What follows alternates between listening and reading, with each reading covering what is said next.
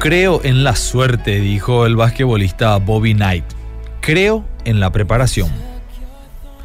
Un día como hoy, previo al cierre de un año y a la espera de uno nuevo, con las expectativas y todos sus desafíos, me imagino que nos tiene a muchos preparando lo que se necesita para celebrar, ya sea con la familia o con los amigos.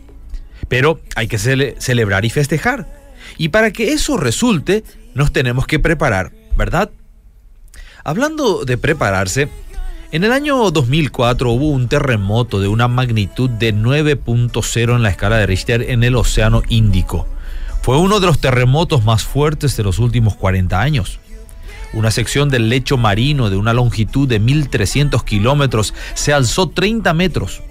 Esto soltó una ola destructora que viajó 6,5 kilómetros a través del Océano Índico a una velocidad de 800 kilómetros por hora.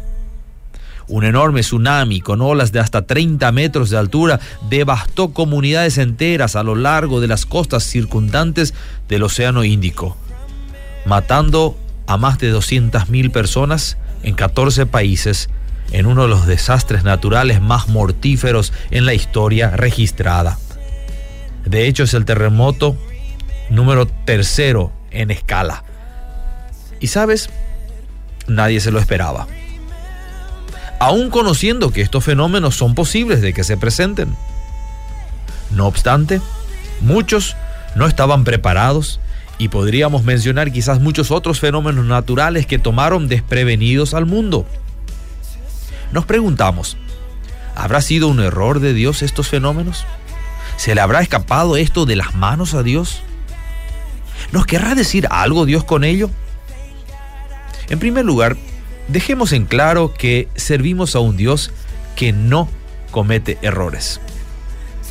Nosotros como seres humanos no podemos comprender el gran poder que obra en Dios. No siempre podemos entender sus caminos, pero podemos saber que Dios usa diferentes medios para poner sobre aviso que el fin se acerca. Hoy se acerca un fin de un año que ya pasó pero también se acerca el fin de los tiempos, de los cuales las escrituras nos hablan claramente indicando que en los últimos tiempos, por ejemplo, se levantarán diferentes clases de personas que harán de distractores de las cosas esenciales de la vida. En la Biblia se los llama falsos profetas. Se los llama también amadores de los deleites de este mundo más que de Dios. También se indica que usarán de sus habilidades para engañar a los demás. Presta atención, hablarán más lo que nos gusta escuchar y no lo que deberíamos de escuchar. Lograrán apartar a los que creen de su fe en Dios.